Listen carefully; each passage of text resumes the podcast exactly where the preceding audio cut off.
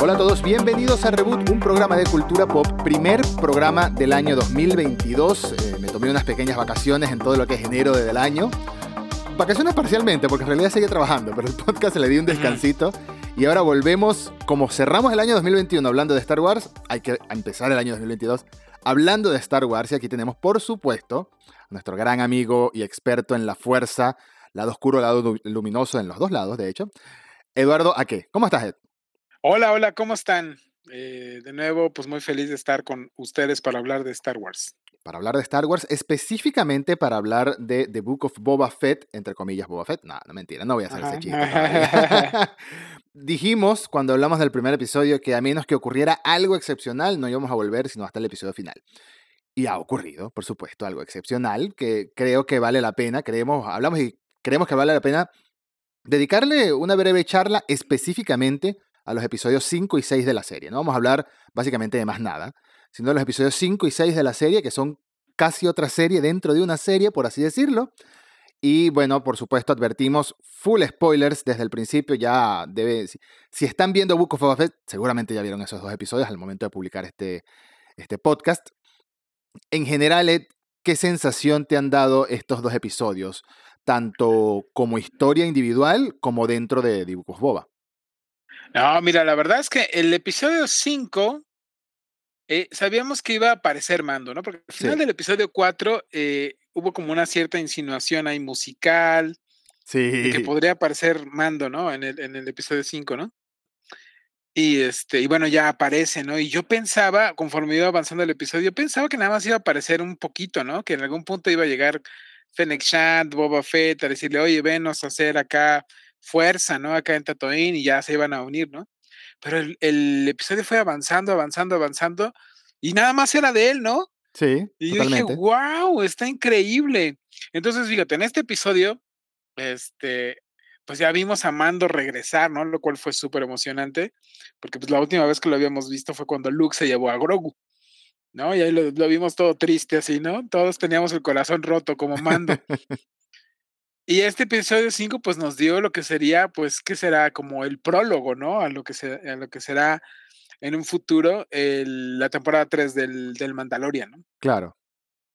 Sí, exactamente. El episodio 5 para mí, cuando lo vi, pensé que iba a ser uno de estos episodios que en medio de una serie te cuentan otra historia para después enlazar con otra, pero pensé que iba a ser hasta ahí, ¿no?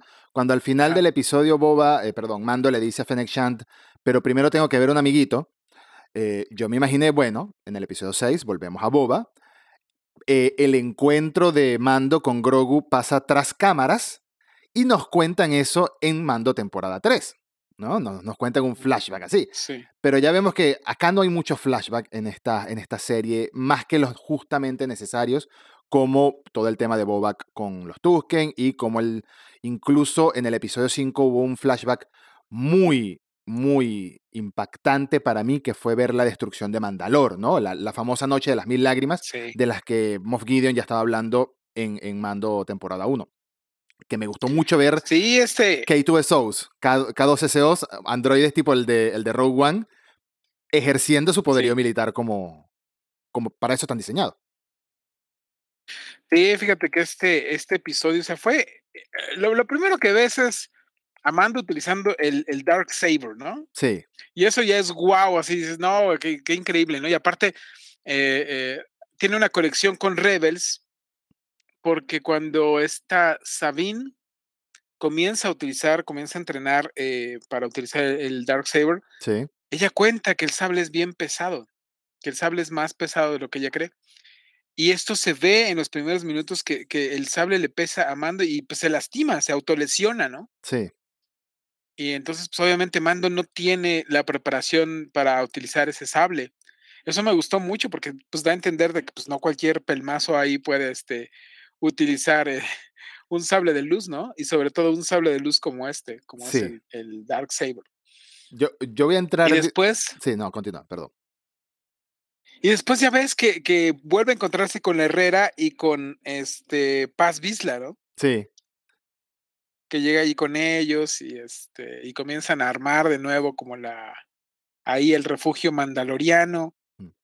y luego pues el duelo que se avienta que se avientan este pues Paz Vizla y el Mandalorian por el por el sable está increíble también, ¿no? O sea, eso es algo que, que nos gusta mucho y ahí es donde vemos eh, precisamente que la, la, Herrera nos cuenta, ¿no? Cómo fue la destrucción de Mandalore por primera vez. Habíamos escuchado hablar de ella, habíamos este, escuchado hablar a Moff Gideon, y como mencionas, de la Noche de las Mil Lágrimas y no sé qué, pero nunca la habíamos visto, ¿no? Mm. Y tiene incluso vibras como de Terminator, ¿no? Sí. Cuando aparecen los, los K2 ahí este, como tratando como de arrasar todo. O sea, si de por sí Mandalore ya era un planeta que era poco habitable por precisamente las guerras mandalorianas, que la gente nada más vivía en estas cúpulas, Sí, porque fuera de esas cúpulas la vida era imposible. sí, lo que habían eran las famosas minas. Sí, entonces, este, pues está, esa, esa parte estuvo muy buena. Esa fue- fue- digamos que fueron los tres primeros golpes así duros que nos dio el capítulo que quedaste así de wow. A mí me gustaron mucho por todo el significado que tienen en el lore de los mandalorianos como tal, que es algo que nos han contado bastante, pero aún así no tanto entre Clone Wars y Rebels, pero sabemos que es un obstáculo para muchas personas el conocer estos detalles si no has visto las series animadas. Y aunque aquí nos- no nos cansamos de decirle y recomendarle a todos que vean Clone Wars y que vean Rebels, aunque sea vean Claro. episodios sueltos de Clone Wars, sé que Clone Wars es muy larga, eh, eh, historias cortas sueltas que hay, y toda la temporada 7, ese si no lo pueden cortar, por favor. Em, no, no teníamos toda esta información disponible en live action para la gente que no ve esas series animadas. Y fue como un repaso, un breve vistazo a la Wikipedia, o a la Wikipedia en el caso de Star Wars, que nos dio la armera y nos contó mucho del lore mandaloriano. Nos contó sobre Tar Vizsla, que fue este, el- el- la persona que creó el Dark Saber, Sí. que es el primer y único, si no me equivoco, Jedi y Mandaloriano al mismo tiempo, ¿no? El mismo, el- la única persona que ha cumplido con estos dos requisitos, un antepasado de los Vizsla, incluyendo, por supuesto, Paz Vizsla, que es, para quien no lo recuerde, el Mandaloriano este de la armadura azul grandote, que es la voz la pone John Favreau. El que está atrás, bueno, sí, de que tú tienes ahí, amigo, este. Sí, entonces no se está viendo en video, pero hay un Paz Vizsla detrás de mí.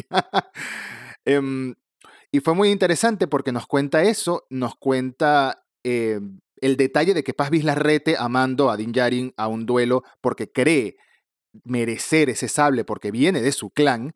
Y es que en Clone Wars vemos que su antepasado, que no, todavía no sé cuál es la conexión de Paz Vizsla con Pre Vizsla, que fue uno de los que incitó esta nueva revolución cuando Mandalor era pacifista. Eh, no sé si su tío, no sé si su abuelo, no sé si su papá. Su papá no creo que sea porque las edades no cuadran mucho. Pero es uno de sus antepasados que portó el sable oscuro también. Ese sable oscuro ha pasado por varias manos recientemente y siempre se ha visto esa complejidad, como decía Ed, de lo pesado que es. El que lo maneje bien, como incluso Moff Gideon lo manejó, es porque entrenó lo suficiente. Y ahí yo te hago una pregunta un poquito polémica, entrando en la polémica. Esto no es una especie de, de indirecta sobre lo que vimos en Force Awakens, sobre todo que eh, Finn levantó el sable de luz de, de Luke y de Vader como, como si nada y luchó contra este, este trooper, Shock Trooper, creo que era un Shock Trooper, uno de los troopers eh, con el que pelea, el, el, el, el del famoso meme Traitor. Pero, y pues, por supuesto derrota, de Rey. ¿no? Lo derrota, ¿no? Sí. ¿No, ¿No te parece que debe haber, que nos están diciendo que debería costar un poquito más, a menos que, bueno, la excusa sea, a menos que tenga sensibilidad con la fuerza o algo por el estilo, que al final Finn se supone que lo tiene? Sí, claro, de- digo, puede ser, puede ser, o, aunque bueno, el Dark Saber es un, es un sable especial, ¿no? Mm, O sea, sí te dan, sí te dan a entender en todo el lore de Star Wars que el Dark Saber es un sable especial. Re- ¿Recuerdas? Porque los eh, sables de luz tienen o son hechos por un cristal, el cristal Kyber. mm, Y el cristal Kyber tiene una conexión con la fuerza. Entonces, eh, cuando los Jedi o los sensibles a la fuerza empuñan un sable de luz, este se conecta a través de ellos, ¿no? mm, la fuerza y el cristal Kyber, eh, pues dan como este impulso a los que son afines a la fuerza, ¿no? claro. Pero pues finalmente, este, e- en la trilogía original, por ejemplo, vemos que Han Solo empuña el sable de luz brevemente, ¿no? De Luke para abrir el Town Town cuando están en Hot, que están muriendo de frío, Sí. lo hace, ¿no? O en los cómics vemos este que también hay, hay gente que no, hay un incluso un Stormtrooper que este que empuña un sable de luz, o sea, hábilmente. Entonces, sí, sí nos dan a entender que el Dark Saber es como especial, que no es un sable de luz como común.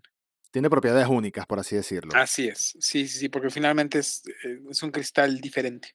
Es que te das cuenta, e incluso la forma, obviamente puede que sea un diseño visual y ya, pero yo- si, nos, si tomamos esto como una lógica real, si tomamos Star Wars como una, una historia que mantiene sus lógicas, que mantiene sus reglas, que debería ser, la, la forma del Dark Saber es lineal, es como de un sable literalmente, es como de una espada, mientras que la forma de un lightsaber común y corriente es eh, circular, por así decirlo, es, es cilíndrica, ¿no? Es lo, que, es lo que se ve. Así que mm, incluso el sonido que hace el Darksaber al encenderse es distinto al de un, de un sable de luz común y corriente.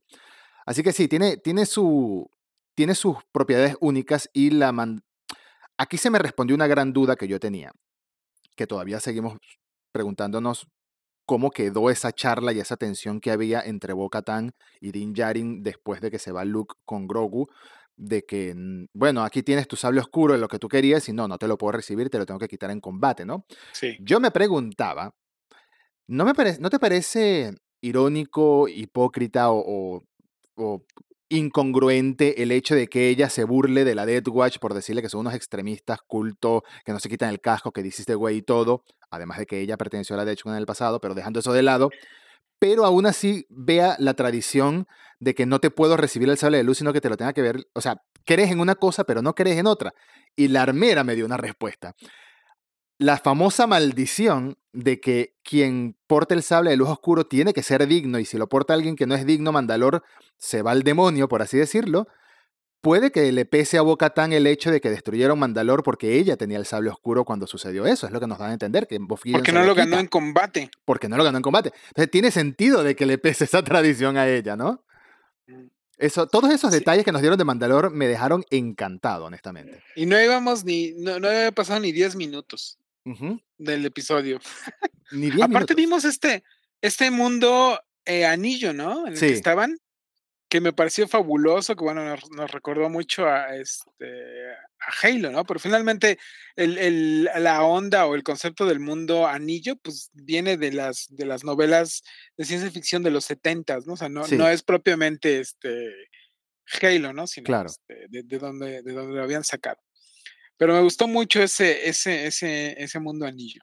Después de... Después- Sí, Después vemos que em, esta, esta eh, lanza que traía mando de Beskar, que se la había regalado a Soka, resulta que es un peligro, ¿no? Que la armadura dice que es un peligro para los mandalorianos porque atraviesa las armaduras de Beskar.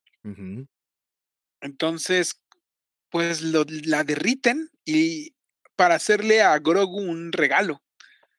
Un regalo que, que pasamos pues toda una semana este, tratando de adivinar qué era, ¿no? Si era un casquito, si era un, este, un collar, si era una cota de malla, ¿qué era, no? Estábamos pensando.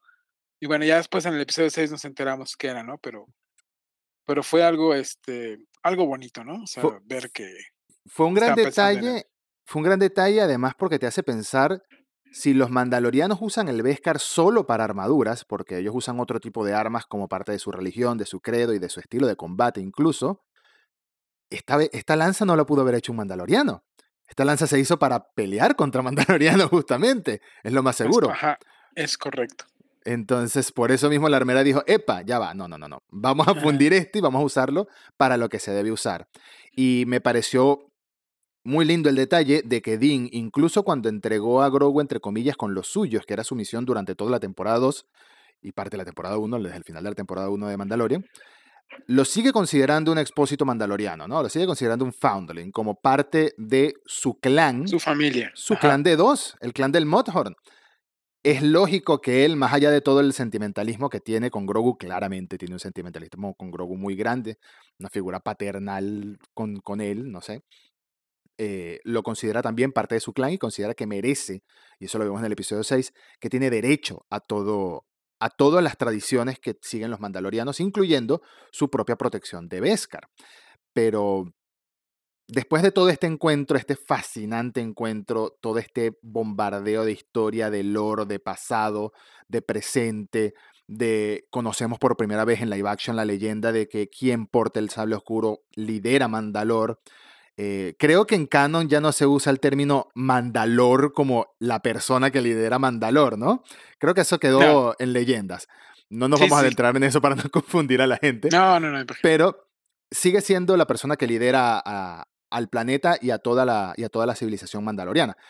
Después de eso, después de que se va, de, se va de, mm, del planeta este Halo, se tiene que ir en un, en un autobús, básicamente, cuando tiene nave el pobre. Empieza un festival de fanservice fantástico. Honestamente, fue glorioso. No fue serio, pero fue divertido. Fue como una contraparte a la primera mitad de este episodio. Todo el tema de la nave, que la nave que le da eh, Pelimoto, creo que se llama. Ajá. Sí, porque llega, llega con esta, con esta Pelimoto, que es eh, la mecánica que conocimos en, en, la serie del Mandalorian, que tiene unos robotcitos del episodio 1, ¿no? Que robotcitos de servicio. Pero vemos ahí aparecer a un robotcito BD, que para los que jugaron este Jedi Fallen Order lo reconocen, ¿no? Porque como ese es el acompañante de Cal Kestis, su robotcito, ¿no? Que siempre está con él. No, obviamente no sabemos si es el mismo, nosotros creemos que pues no, pero pues es un robot BD, ¿no? Es uno de esos, de esos, ¿no? Que es, es lo primero que nos llama muchísimo la atención. Y después vemos aparecer esta Naboo Starfighter, ¿no? Ahí Entonces, mira, ahí ya, ahí en lo que había del episodio tenemos, nos, ya nos habían unido la serie animada, los videojuegos y las precuelas, ¿no? Y las precuelas y las precuelas. Ahí en, en tan solo unos 20 minutos ya estábamos completamente maravillados. Mm. Y bueno, ya después cuando Mando comienza a probar esta, esta nave que se va por el, el Vegar Canyon, que era el, el, lugar donde eran pues las carreras de pods de episodio 1, ¿no? Mm. Y se pone a probarla y todo eso, y pasa exactamente por la rampa donde Anakin este, rompió hace 40 años, ¿no? Sí. no, no la habían, este, eh, compuesto, ¿no? ¿no? No lo habían reparado.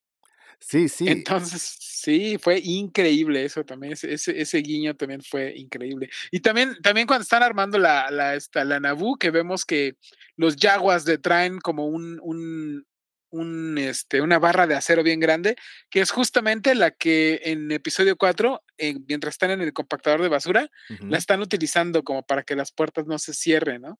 Ese es otro guiño este, super hardcore que también me, me, gustó mucho. Y eso me hace, me hace preguntarme, esa clase de detalles tan minúsculos, me hace preguntarme si toda esta serie, está es el guion escrito por John Favreau, porque el guion está escrito por John Favreau, esto tiene que estar Filoni diciéndole cosas al oído de, mira, incluye esto, incluye aquello, porque por más que Favreau sea fanático de Star Wars también, la enciclopedia es Filoni, sin duda. La enciclopedia, el arquitecto que está manejando junto con Fabro, todas estas series conectadas, que ya hablaremos, yo creo que al final de, este, de esta charla tenemos que concluir un poco sobre lo que significan este episodio 5 y 6. Tengo algunas cositas que decir y seguro tú también. Pero todos estos detalles, el Wombrat que se ve en la, en la parte de carrera, que es este animalito que le disparaba a Luke en, en, e, es una rata Womp, es una rata del desierto de Tatooine. Se ve durante la, la carrera, iba a decir, durante el recorrido con la nave de Naboo. Esta nave de Naboo, por cierto, es la misma, no la misma unidad, pero el mismo modelo que usó Anakin para destruir la nave de la Federación de Comercio, el bloqueo que estaba haciendo a, a Naboo en el episodio 1, una de esta amarilla. Correcto. Hay un detalle muy evidente de que Grogu va a volver a unirse al mando definitivamente, que es que quitan eh, la mm, Pelimoto, la mecánica, quita la, la, parte donde va, se supone, un androide de reparación, donde va un Artu o algún androide similar, y deja una cupulita chiquitica como para que alguien vaya ahí, alguien muy pequeño. Es muy evidente que Grogu va a volver a viajar con Mandalor, con, perdón, con, con Din Djarin. Pero sí, es un festival de guiños, un festival de fanservice, pero bien hecho, a mi parecer.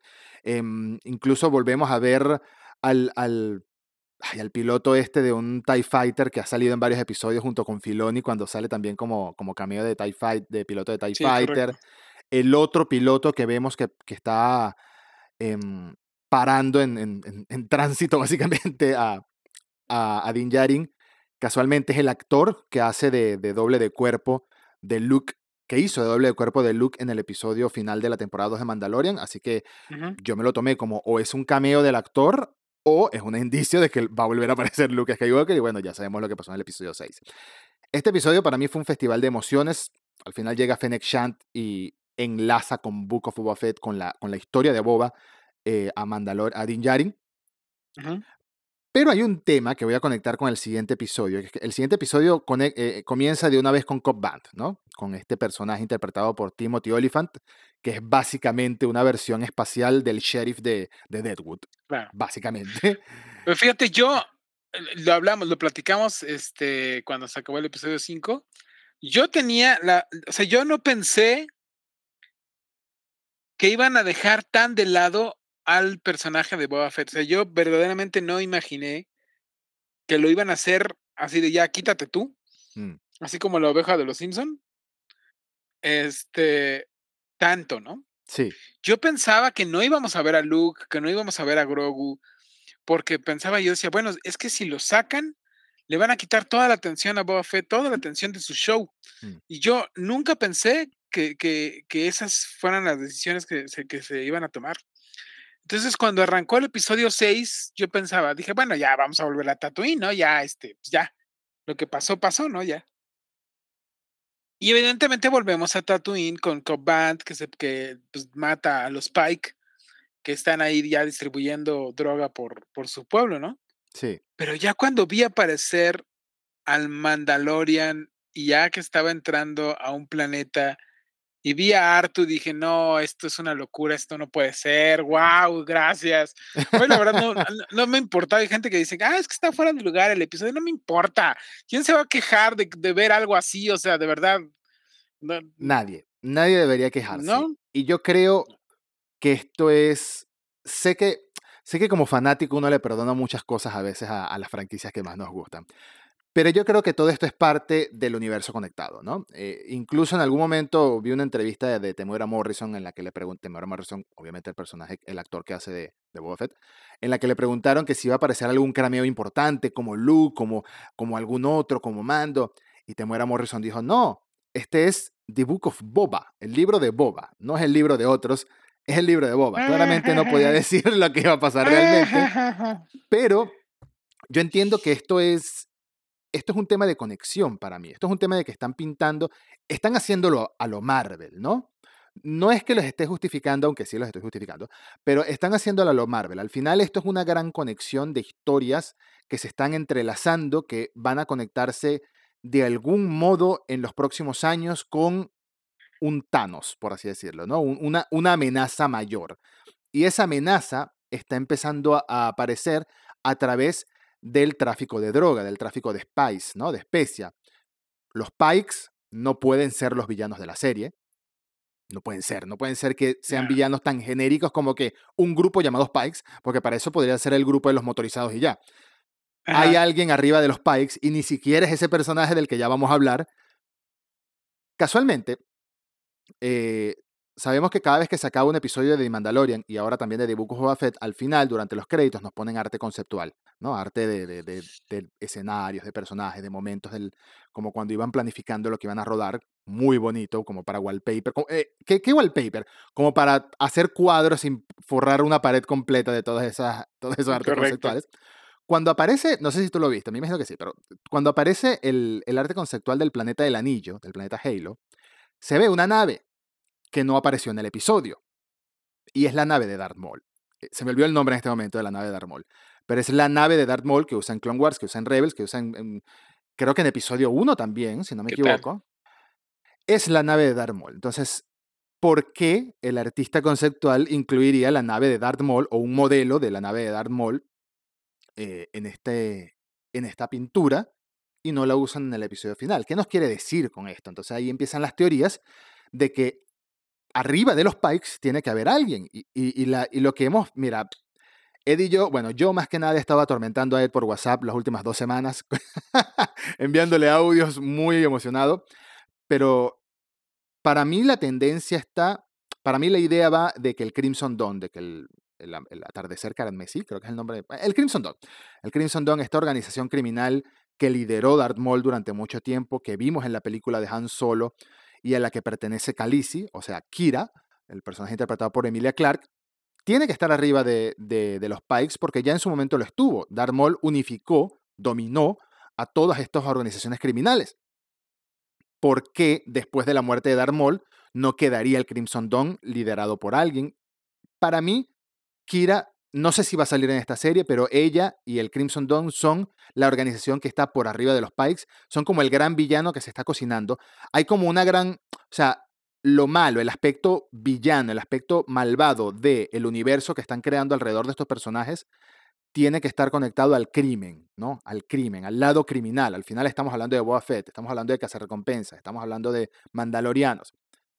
Pero no creo tampoco que el Crimson Dawn sea el mayor villano, sino que el mayor villano tiene que ser o Thron o alguien asociado a Thron. Hay, hay alguien por ahí arriba que todavía no nos han presentado. Yo solo creo que en Book of Boba nos están mostrando mucho, nos están haciendo mucha énfasis en la especia, incluyendo esta escena con Cobb Band en la que mata a los Pikes y bota la especia, que no le importa mucho el dinero que vale, porque esto es parte del plan maestro, del, del, gran esquema, ¿no? De la gran imagen, que incluso ayudaría a cerrar, porque no creo que a Disney y a Lucasfilm en específico le, deje, le guste dejar eh, puertas abiertas con sus historias de esa manera. Solo quedó abierta.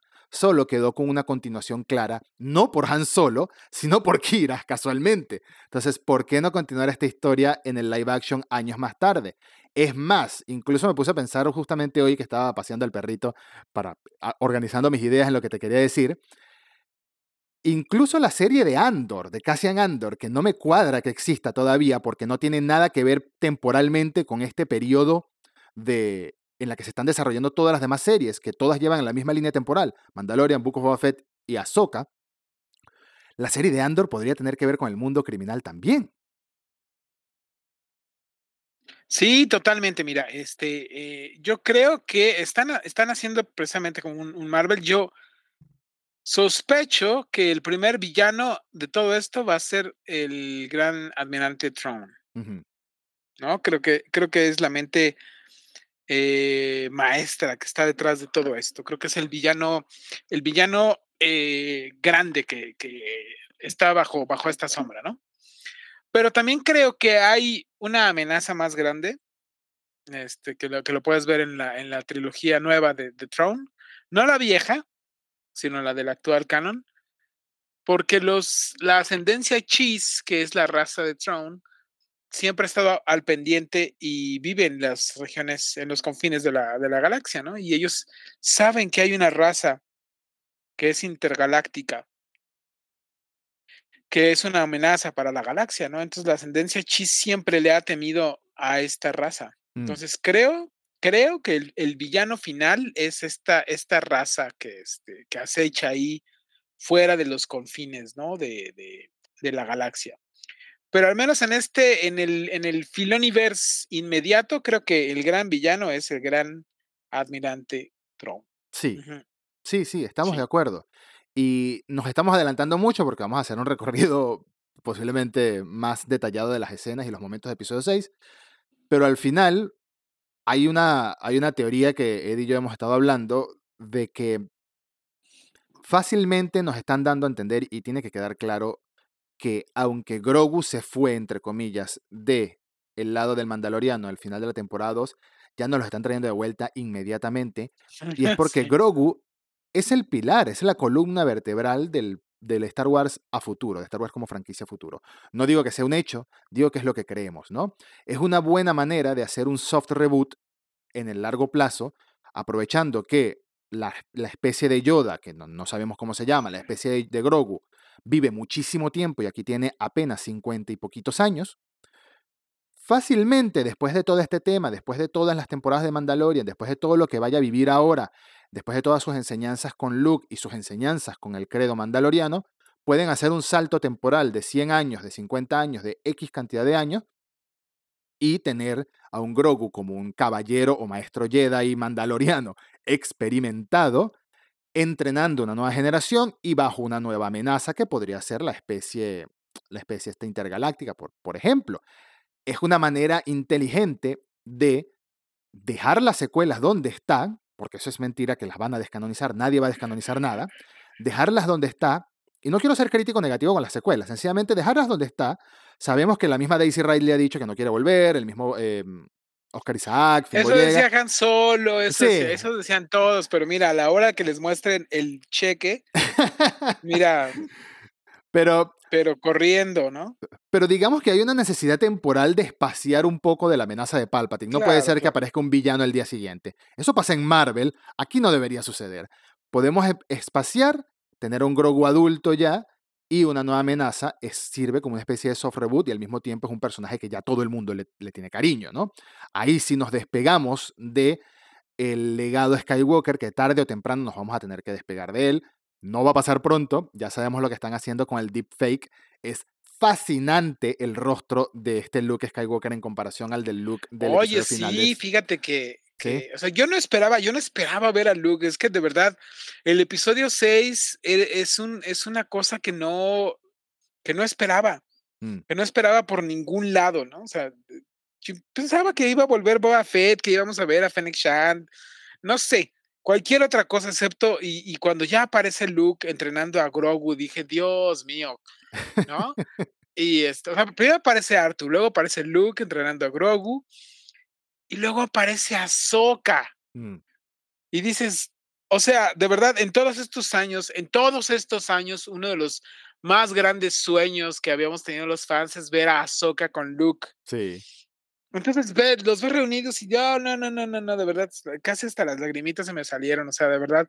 Y luego cuando se ponen a hablar de Anakin, cuando, le habla y le Se me dice, arruga el corazón. Sí, no, no, no, qué, qué cosa, ¿no? Y luego ves, ves a Grogu acá bien bonito, ¿no? Brincando entre las piedras, entrenando. No, es, un- es una, es una maravilla de, es una maravilla de episodio, qué barbaridad. Aprendiendo Y el estilo de este, combate de Yoda. ¿m? Sí, Que era muy acrobático. sí. ¿El estilo número qué? el- es el, el estilo número 3, el Ataru. Mm, ¿Ves? El estilo, porque es la única manera de que alguien tan chiquitito pueda desempeñarse de, de la manera que en un combate contra alguien más grande y en sable de luz y todo, tiene que ser muy acrobático. Y entonces es muy sí, ya- interesante. Es muy interesante también que Luke dice a Ahsoka, cuando Ahsoka le dice, lo estás entrenando bien, Luke hace énfasis en una frase muy interesante que es, más que nada él está recordando, más que yo enseñándole, por ahora al menos, ¿no? Y eso te da a entender que él, bueno, han pasado, estamos ahora en el año 9, si no me equivoco, 9 después de la batalla de Yavin y han pasado unos treinta y tantos años desde, desde la Orden 66, redondeando. sí. Quiere sí, decir sí. que Grogu estuvo al menos unos 15 años en el Y Templo Jedi. vemos, y vemos ese, ese flashback, ¿no? O sea, wow, Increíble. también es otra cosa que, Increíble. El Y ves su flashback, la carita de terror, ¿no? Y se te arruga el corazón. Pobrecito Grogu, y dices, no, que no le hagan nada. Nosotros vimos en el episodio 3 la perspectiva de la Orden 66 de la, del, del clon de la Fuerza 501, de los Clone Troopers. La Fuerza 501 son estos clones con marcas azules que son, son los que son de Anakin, los que tenían a Anakin Ajá. como general. Em, Lo vimos llegando, vimos a Anakin encendiendo el sable de luz frente a los niños y vemos al final un una pequeña escena en la que se escapa un niño o se intenta escapar, no me acuerdo bien ahora, que es sobre, sobre una plataforma. Ah, no, en la que escapa, en la que escapa Bail Organa. Bail Organa, sí, se me olvidó el nombre. Iba a decir el nombre del actor. en la que escapa Bail Organa. Pero no habíamos visto una escena de la Orden 66 dentro del templo Jedi de Coruscant a esa perspectiva, ¿no? Y vemos un Sí, Grogu sí, siendo sí. protegido por tres maestros Jedi o tres caballeros Jedi. eh, que por cierto, leí por ahí algo que me llama mucho la atención, que no sé si tú lo habías leído o si lo notaste, que cuando Grogu está recordando este momento, el aura que hay alrededor de su flashback, de su recuerdo, es parecido al aura, el efecto visual que tenía Anakin cuando, cuando imaginaba a Padme Sí, correcto, correcto. en sí, el futuro, ¿no? Entonces te, sí. te- te da a entender que Grogu quizás también tenga el mismo poder que tenía Anakin hasta que lo perdió cuando perdió contra Obi-Wan en Mustafar, que esa es la excusa, la excusa que nos dan las películas para decir que ya no puede ver el futuro en la trilogía original. ¿Por qué salvan a Grogu? Ed? ¿Por qué crees tú que hay alguien que salva a Grogu? ¿Es para preservar una especie que no hay nadie? ¿Es porque tiene mucha, mucho más poder del que imaginamos? ¿Es porque conoce algo? ¿Es por... ¿qué- qué- qué- ¿Cuál es el motivo de que salven a Grogu? ¿Qué crees tú? No, pues eh, de hecho en el, en el Mandalorian te dicen que eh, su conteo de midichlorianos es alto, ¿no? Sí, O sea, que, que los, eh, por eso necesitan su sangre. No, Que- no es este, e- es un ser especial. sí, claro. Y, este, y entonces, pues, es es muy seguro, no no hay más que puras especulaciones de dónde viene Grogu y todo eso, ¿no? Mm. Entonces, es muy probable que sea un ser que era considerado especial, ¿no? En dentro del templo Jedi. Es es muy probable que que haya tenido maestros asignados a su cuidado y a su entrenamiento. Mm. Entonces, creo que creo por eso es que, este, Pues ocurre, ¿no? sí. La gran pregunta es quién lo salvó. Todavía no nos han dicho quién lo salvó. Hay Sí, muchas sabe. Yo quisiera que fuera puede ser Windu, pero no tiene sentido que sea Mace Windu, porque si puede ser sido también que el que el bebé se haya salvado a sí mismo, ¿eh? O puede ser que se haya salvado a sí puede mismo. ser también. Puede ser que haya Que tenido los una haya matado a todos. exacto, que haya tenido una pequeña momento de de explosión de poder y mató a todos los que estaban ahí. Eso ya Un lo no Gohan, que haya hecho un Gohan. que haya hecho un Gohan, exactamente. Porque, no sé, de resto podría ser la la encargada esta de los archivos, Yokarta, creo que se llama ella, Yakarta, Yocasta Nu. Yocasta. Eh, Mace Windu no creo. E en el en mi corazón yo quisiera que fuera Mace Windu, pero conociendo a Mace Windu, él se hubiese quedado a pelear, no hubiese escapado con Grogu. Así que yo creo que nos van a contar esta historia en Mandalorian Season 3, van a contar cómo continúa el escape de Grogu y sería muy interesante que fuera el mismo, porque nos daría a entender que Grogu es más que un Baby Yoda diseñado para vender merchandise, que tiene un gran una gran importancia en el lore de de Star Wars. Y y ese lore vemos cómo se está expandiendo. Yo quiero preguntarte, ¿qué opinas tú de la elección, no? De la elección que le da Luke a elegir a Grogu. Le dice, o eliges la cota de malla, que es tu camino para vol volver con Din Djarin, para volver con el Mandaloriano y seguir con él, o eliges el sable de luz de Yoda, que por cierto no está destruido, está aquí, yo lo tengo.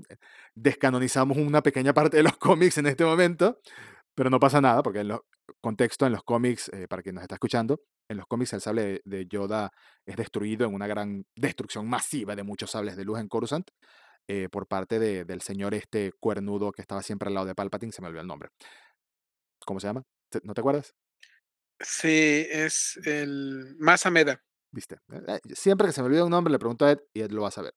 Eh, esta elección no sé a qué quiere llegar, no no hemos visto el episodio 6, quizás haya una respuesta a lo que yo voy a plantear ahora, pero esta elección me parece un poco incoherente en lo que hemos visto de Luke hasta ahora. Coincide con el Luke dogmático que llega hasta episodio 8 y vemos que le va mal con con los estudiantes, con Kylo Ren, con Ben Solo, etcétera. Quiere ser como demasiado teórico, el mismo Yoda en episodio 8 cuando le dice que cuando destruye los libros le dice: "No, cada quien tiene que hacer su camino", etcétera.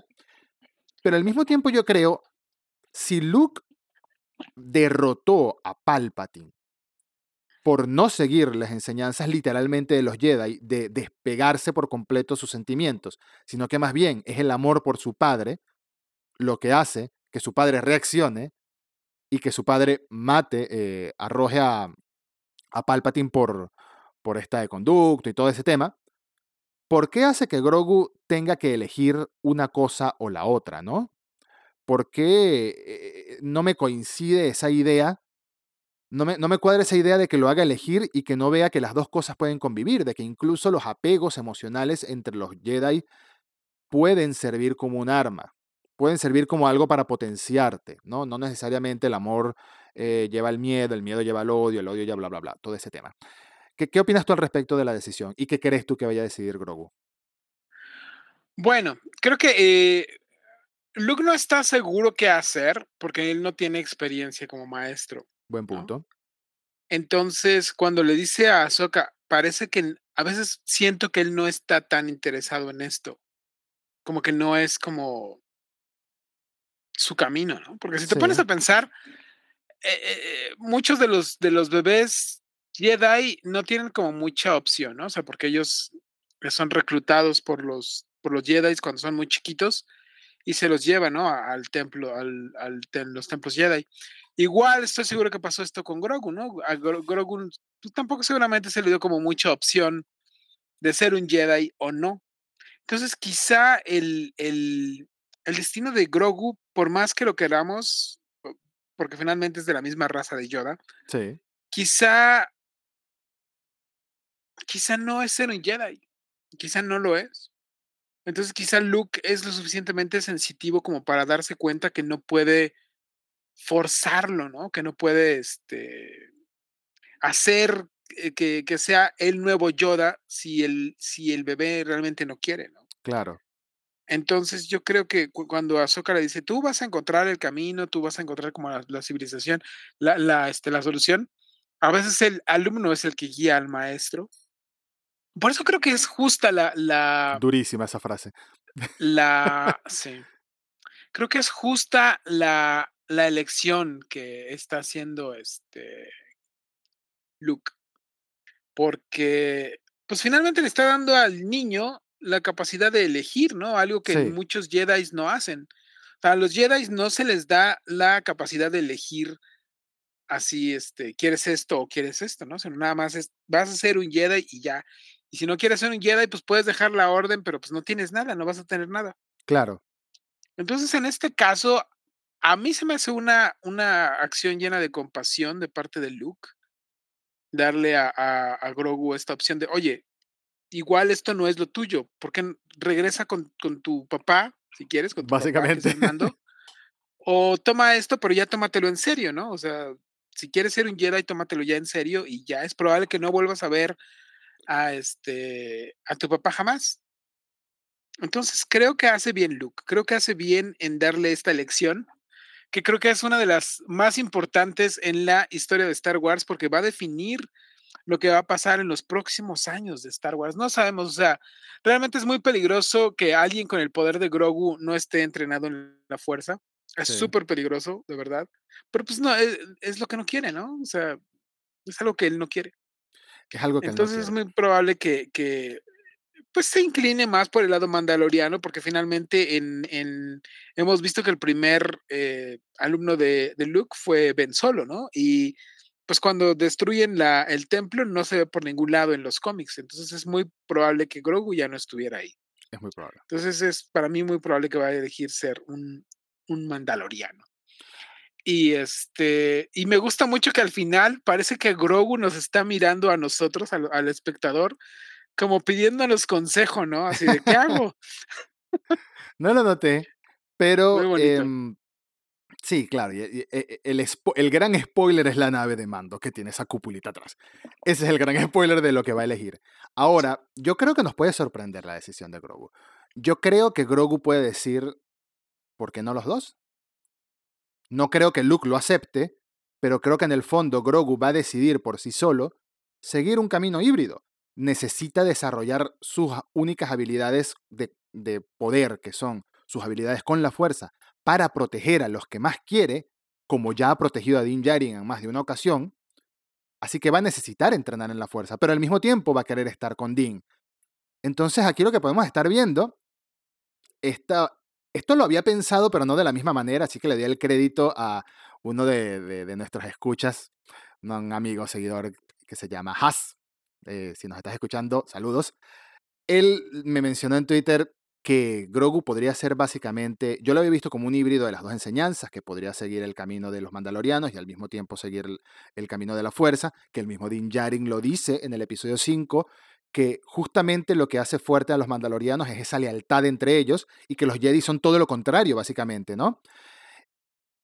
¿Por qué no es como un nuevo? Tarre Vizsla era Es una mezcla también. es que, ¿sabes cuál es el problema? ¿No? E es es es que es un problema esto. Este, porque si tú él también le menciona, este, brevemente Luke, de un período para él de su vida es muy breve, pero es toda la vida para alguien más. También, por supuesto. ¿No? La maldición Entonces, de los él vampiros. Eh, sí. Entonces, este, eso es un peligro para los jedis, formar apegos, formar apegos, y más que nada porque, em, la raza de Yoda, pues, vive mucho tiempo. Entonces, siempre las personas que ame, las va a ver morir. Mm. Se van a ir. Eh, entonces, para un, eh, para alguien entrenado a la fuerza, formar apegos, no saber dejar ir, no saber, este dejar ir a las personas siempre va a ser un riesgo, Mm. ¿sabes? Porque el lado oscuro está ahí. Precisamente, eh, acechando, sí. y tener estos apegos son exactamente el el problema que hizo que Anakin Skywalker, pues, el Jedi más virtuoso, el elegido, cayera al lado oscuro, ¿no? Mm. Entonces, para Grogu siempre va a ser un peligro. El el, o sea, el bebé está ligeramente también inclinado, ¿no? Pues, si si recuerdas en esta escena en la temporada 2 que, este, está Cara Dune y el Mando jugando fuercitas, ¿no? Sí. Y Grogu le hace un choke force a Cara Dune. Le hace un choke force. Mm.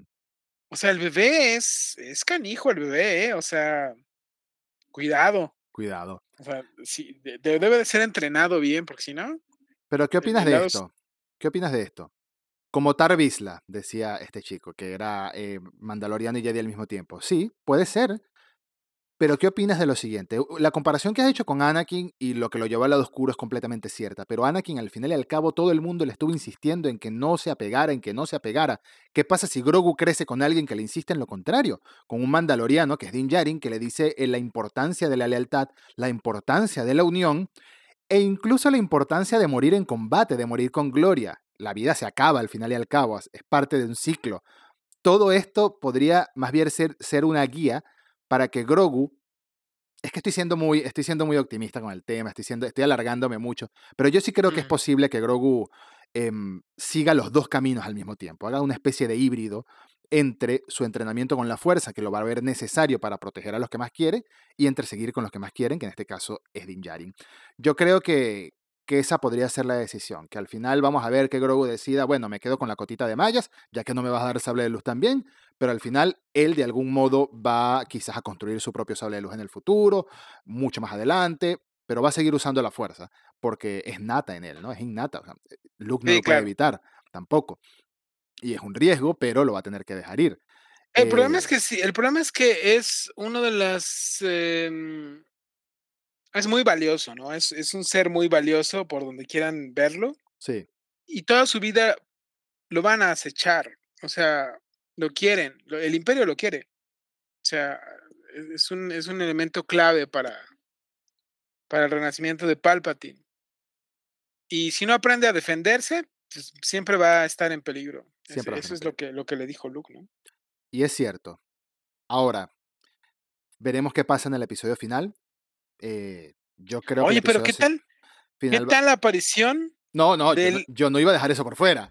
Yo no No, no, eso no, por no, fuera. ¿qué qué tal la aparición del extraño que viene del desierto? Del extraño que viene del desierto. Dios mío. Lo último que iba a decir al respecto de la elección es que me recordó mucho a algo que claramente es una enorme inspiración de The Mandalorian desde su nacimiento, que es, eh, la saga de películas Kuzure Okami, eh, El lobo solitario y el cachorro, que es esta saga de películas japonesas de un samurái que lleva a su hijo. Hay un momento en la primera película, cuando es mini spoiler alert de una película de los años 70, cuando le matan a la a la mujer a este samurái, que él le da a elegir a su hijo, que es un bebé, que no habla, no razona, es un bebé, bebé de meses, le da a elegir o una espada o una pelotita. Si es una pelotita, te quedas aquí con tu madre, lo cual es un poco ilógico porque la madre estaba muerta. Supongo que es que no te vas de aventura conmigo.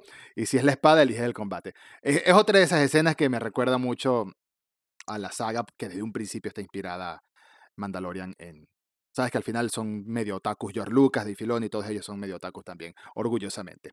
Ahora, el extraño que llega del desierto es el otro aspecto de George Lucas, que no solo es otaku, sino que es amante de los spaghetti western también, como Sí, sí, Filoni. sí. Me pareció increíble. Y me pareció Sí. espectacular que lo enfrentaran justamente a alguien que es famoso por otra serie, por ser un pistolero muy rápido, y que aquí también lo es, ¿no? Sí, sí, sí. Fíjate que, este, hubo unos, este hubo unos que hicieron rehicieron esa escena y le pusieron, este, el tema del bueno, el malo y el feo de Ennio Morricone. Y queda quedan las vibras perfectas, o sea, totalmente, totalmente. O sea, sí es sí parece una escena calcada de, este, de una película de Sergio Leone. Y, eh, mucho muchos se quejan del aspecto Mm. de, este, Cad Bane, pero número 1, bueno, o sea, no no puedes esperar que el que el personaje del, pues, de la serie animada sea igualito al al de la Miren al de la live action, ¿no? Sí, claro, mira, Ahsoka. Pero también, por ejemplo, este, él es un duro, es de la raza de los duros. Y la raza de los duros no vive mucho, ¿eh? O sea, ya si llegas a los 70 años siendo un duro, es que ya estás ya bastante ruquín. Y Cat Bane, pues sí, ya, tiene más o menos esa edad, ¿no? Entonces, pues sí, ya, obviamente no puede ser, este, no puede verse igual que otros duros en el, universo de, Star Wars, ¿no? Mm. Me gustó mucho, me gustó mucho como la, reinterpretación de este personaje en live action y pues, aparte tiene la misma voz que el... Como debe ser. Que el personaje, ¿no? Eh, de, la serie animada, ¿no? No esperábamos menos siendo, siendo Filoni, ¿no? Y después ya cuando, cuando ha pasado todo, que, que, mata al deputy y parece que deja herido nada más a, a Sí. Y ya cuando se va, ¿no? Y, híjole, sí parece como, como Clint Eastwood, ¿no? Clint Eastwood. Súper, súper increíble esa escena. Es espectacular esa escena. Parece Clint Eastwood en las películas ya de Clint Eastwood viejo. Clint Eastwood bueno, Clint Eastwood tiene como 40 años viejo, siendo sincero, y ojalá no dure mucho más. Pero nació siendo viejo. Nació siendo viejo más o menos. Fue, él fue joven como en los 30 por ahí. Em, parece estas películas de Clint Eastwood ya más entrado en años y a mí lo único que me choca un poquito, poquito, o sea, no, no, lo voy a criticar, lo único que me choca un poquito del diseño de Cat Bane es que siento que su cabeza es muy redonda cuando debería ser más alargada, pero entiendo que ese estilo de cabezas alargadas es de Clone Wars, o sea, es un estilo de animación, es el diseño de los personajes son alargados, son medio cuadrados, ¿no? Entonces no puede ser así. Este, este coincide más bien con los duros que vimos en la misma especie que vimos en, la cantina de Mos Eisley en algún momento, si no me equivoco. Se ven dos por ahí sentados. En alguna cantina los vimos. Em, ya habíamos visto a su especie. Y el sombrero, sí me gustaría que fuera un poquito más grande, pero el sombrero, la pose, la ropa, los tubos de la máscara para respirar, que para quien nos está escuchando y no lo sabe, esa máscara, esos tubos que él tiene en sus cachetes, en sus mejillas, no es porque le cueste respirar, no es nada más para respirar en, bajo del agua, sino es para evitar, es para evitar que los Jedi o los Sith le hagan force choke, porque tiene tubos que le bajan directo a los pulmones no lo pueden sofocar en el cuello, no lo pueden sofocar, le pasa el oxígeno igual. Cat Bane es un personaje que merece su propio episodio del podcast de una hora más o menos. es un personaje mítico en Clone Wars. Sí, sí, sí. Fue mentor de Boba Fett hay un episodio, Hay un episodio en donde lo quieren hacer hablar. Y Mace Windu, uh, Obi-Wan y Anakin usan la fuerza para sacarle una información y no pueden. O sea, estás hablando Mace Windu, Obi-Wan y Anakin haciendo la fuerza, usando la fuerza contra él y no pueden sacarle la información. Sí. de verdad, Cat Bane es un personaje, como tú lo mencionas, legendario, que sí merecería su, su propio podcast, ¿no? Sí. Ojalá y que no lo veamos. yo creo que no lo van a matar. O sea, aquí no. Estaría súper chafa que lo trajeran y lo mataran en el siguiente episodio, ¿no? Estaría súper chafa, o sea, no. Esperamos que, esperamos que lo traten bien. Esperamos que lo traten bien porque sobre todo ya incluso lo estamos viendo en The Bad Batch, que se desarrolla mucho antes que The Book of Boba Fett, por supuesto pero es un personaje que ya está recorriendo varias propiedades de Filoni, por así decirlo, varias historias, y que merece un lugar como un personaje mítico, merece ganárselo en el live action. Y yo creo que em, este combate que tuvo con Cobb Vance le dio en el hombro, no fue porque falló, eso fue a propósito que le dio en el hombro como una advertencia, ¿no? Esta era mi advertencia. Deja que los Pikes hagan lo suyo, deja que el tráfico de especia continúe, toma el dinero que te den y bueno, te doy un, un último advertencia disparándote en el hombro. Al deputy lo mató porque se atravesó. Porque se atravesó. Pero mata a tu deputy. Exacto. Si, si el deputy no lo hubiese disparado, quizás no lo hubiese matado. Pero el deputy se la quiso eh, tirar de, valiente, lamentablemente. No sabía con quién se metía. Nadie, nadie sabía con quién se metía, ¿no? Ahora, este personaje es clave en el pasado de Boba Fett. Fue mentor, fue rival. Eh, mató muchos Jedi, se entiende que mató muchos Jedi. Él tiene algunas armas y equipos en su, en su traje, eh, unos cohetitos para medio volar tipo jetpack, eh, un guante que, mete, que da electricidad. Tiene, tiene muchas cosas que lo, lo equipaban como un recompensa muy preparado. De hecho, se diría que el mejor recompensa de la galaxia después de, la muerte de Jango Fett, posiblemente, o quizás también Jarrus, ay, ¿cómo que se llama ella? La que también fue mentora de Boba Fett. Jarrus. ¿Ahora Sink? Ahora Sink. Jarrus, ¿qué estoy diciendo? Ahora Sink. em, también era otra de estas cazarrecompensas muy famosas.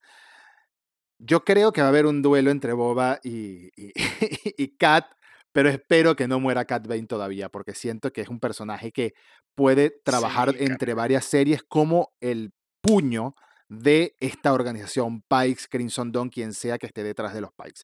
Em, como ya lo ha Ojalá sido que lo de veamos Palpatine. en que lo veamos en, en Mando 3, ¿no? Ojalá, ojalá. Estoy muy emocionado por el episodio 6, el episodio 7, perdón, el episodio final de The Book of Boba Fett.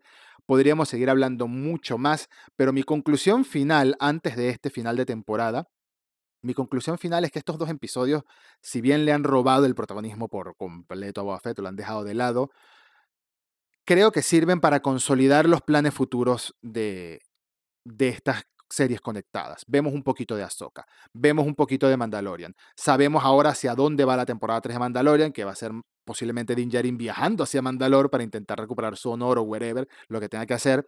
Eh, vemos que está el tema del sable oscuro. Vemos que está la Armera y Paz Vizla todavía, todavía por ahí, como parte de los Death Watch. Hay muchas conexiones y al final Boba Fett, lo que hemos visto hasta ahora, ha servido para darnos un contexto de un personaje que había dicho tres líneas en las películas, ¿no? Así que, no lo sé, tengo, tengo muchas ganas de ver cómo, cómo va ese episodio 7 y, y lo que le espera después a, esta, a esta saga, a este filoniverso, ¿no? The Book of Dave Filoni al final.